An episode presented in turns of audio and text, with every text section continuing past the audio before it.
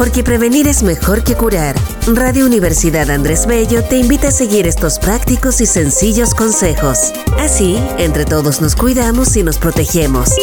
Esto es Coronavirus. Prevenir en una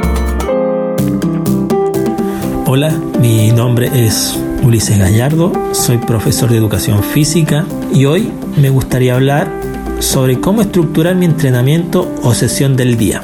Bueno, como todos sabemos, en estos tiempos de pandemia que estamos pasando en nuestro país, es fundamental la realización de actividad física para poder manejar los niveles de ansiedad y estrés que nos produce el encierro. Como primer consejo, debes buscar un lugar adecuado dentro de tu hogar donde puedas realizar algunos movimientos o ejercicios. Utilizar ropa adecuada en la cual te sientas libre y cómodo.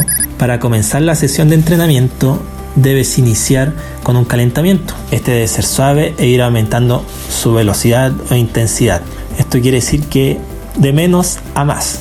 Como por ejemplo puedes trotar, pedalear en una bicicleta estática, si cuentas con estos implementos. Si no los tienes, no importa. Puedes realizar saltitos pequeños en el lugar, como si estuvieras saltando la cuerda. Puedes realizar movimientos articulares o el simple hecho de bailar algunas canciones que te puedan gustar y que te motiven para entrenar. Esta parte es muy importante ya que nosotros estamos preparando nuestro cuerpo para algo más intenso. Luego de esta fase, que puede durar entre 8 a 15 minutos, pasamos a la parte principal, en la que realizamos ejercicios. Estos pueden ser focalizados en algún grupo muscular específico o trabajar cuerpo completo. Yo recomiendo realizar ejercicios los cuales abarquen grandes grupos musculares y que trabaje más de un músculo a la vez, y comenzar ejecutándolos solo con tu peso corporal.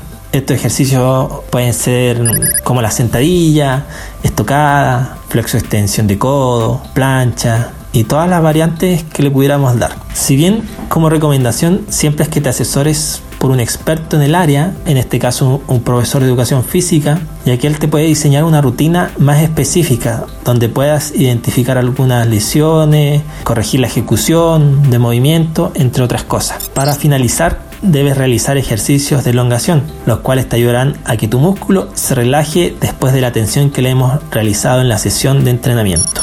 Para concluir, te puedo decir que si entrenas sin asesoría, trata de hacerlo de forma gradual. Tienes que ser consciente e ir aumentando la carga de ejercicios según tu cuerpo se vaya adaptando. Porque prevenir es mejor que curar. Esto fue Coronavirus. Prevenir en una app